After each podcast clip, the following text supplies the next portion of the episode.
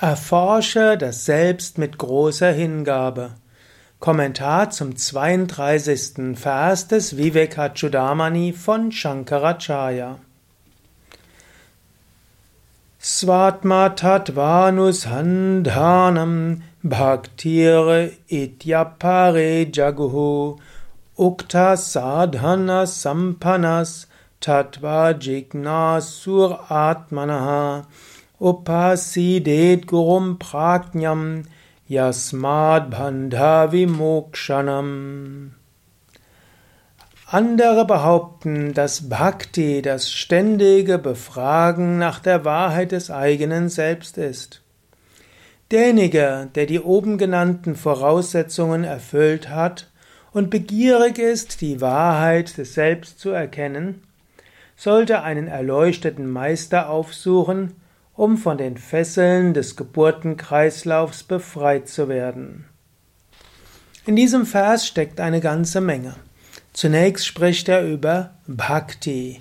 Bhakti zum einen ist die Gottesliebe. Bhakti heißt aber auch Emotion und Gefühl, Hingabe. Wenn du den Weg zur Erleuchtung gehen willst, musst du ihn auch mit Hingabe üben.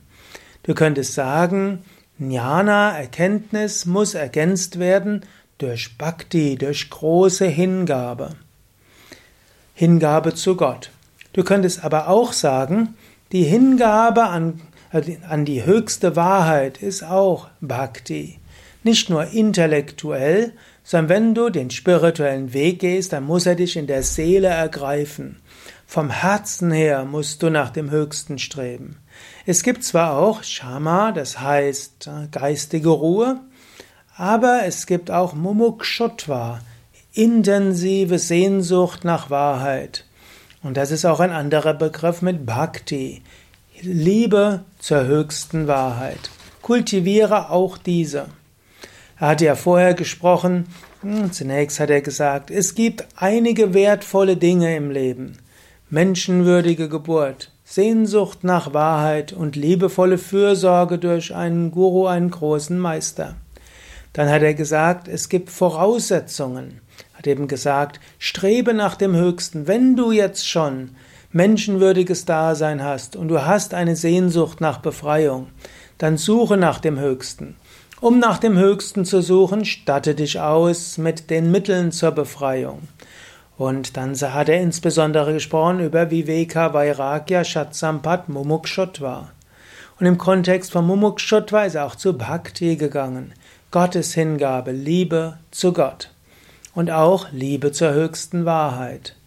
Und jetzt sagt er hier, wenn du die alle Voraussetzungen hast und wirklich begierig bist, die Wahrheit zu erkennen, dann suche einen erleuchteten Meister auf. Und sei dir bewusst, du tust dies, um dann von den Fesseln des Geburtenkreislaufs befreit zu werden. Gut, das ist natürlich die Wiedergeburtslehre, die sagt, Du wirst geboren, du wächst auf, du irgendwann wirst du älter und irgendwann stirbst du. Leben nach dem Tod, Astralleben, du wächst, du wirst wiedergeboren, wächst auf, dann wieder Alter und Tod.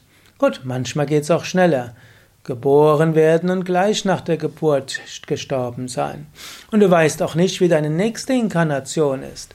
Jetzt hast du vielleicht die idealen Bedingungen, aber ob du in deinem nächsten Leben auch so ideale Bedingungen hast oder ob du schon in ein, noch in ein paar Jahren diese Bedingungen hast.